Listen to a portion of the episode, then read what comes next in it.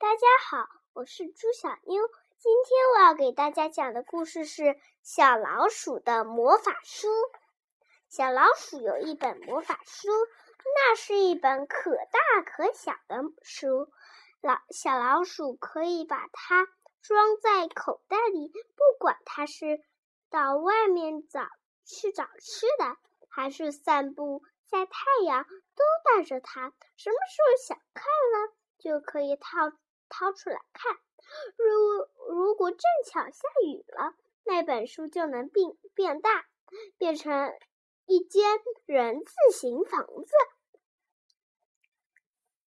硬壳的树皮变成屋顶房房檐，房檐，让小老鼠住在里面，住这住在这样这样的书。屋树屋里，只要这样，只要小老鼠同愿意，它可以开一个小窗子，趴在窗口上，听外外面的雨声，看外面的风景。要是雨下的太久，到天。黑了还不停，那也不要紧。小老鼠要翻到一个灯字，说一声“开灯”，灯就会亮起来。小老鼠再找，再找到一个床字，说是“给我一张床，一张舒适的床，铺铺上铺着松软的被子。”等着小老鼠去睡。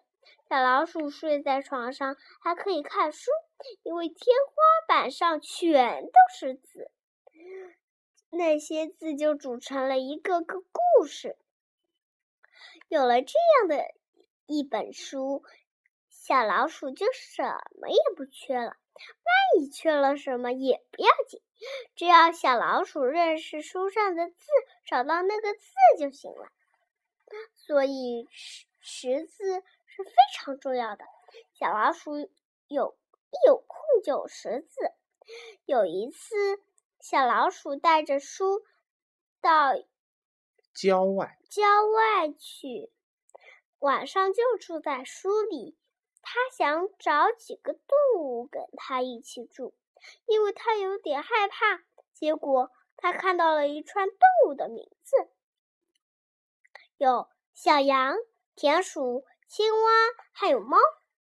他当时不认识，那是那那是一个猫字，还以为是猪，因因为这两个字看上去差不多，其实差别很大。但老鼠不认识，所以看上去就差不多了。结果一只猫。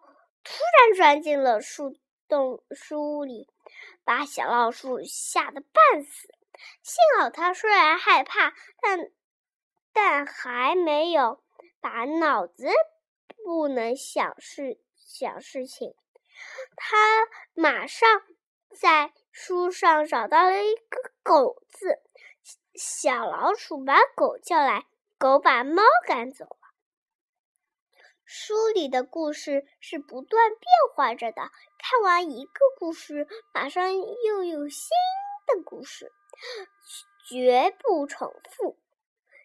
除非小老鼠特别喜欢每某个故事，看过了，过了几天还想看，那个故事才会重复出现。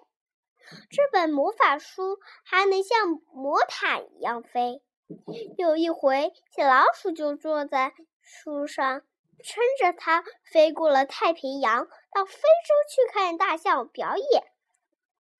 当然，撑着一一本小小的书飞行是需要有点胆量的，因为书飞得很快，在天空中，有些鸟儿很好奇，以为这本书也是一只鸟。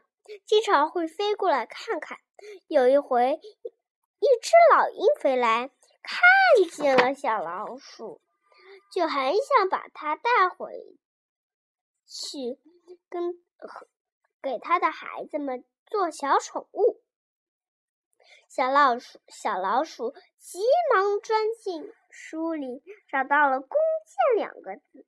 弓箭跳到空中，一一阵一阵猛射，把老鹰吓跑了。小老鼠终于死里逃生了。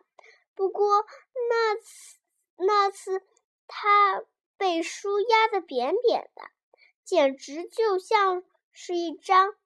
书签，因为书飞起来的时候，得变得像得得变得像一张毯子那样薄，才才飞得快。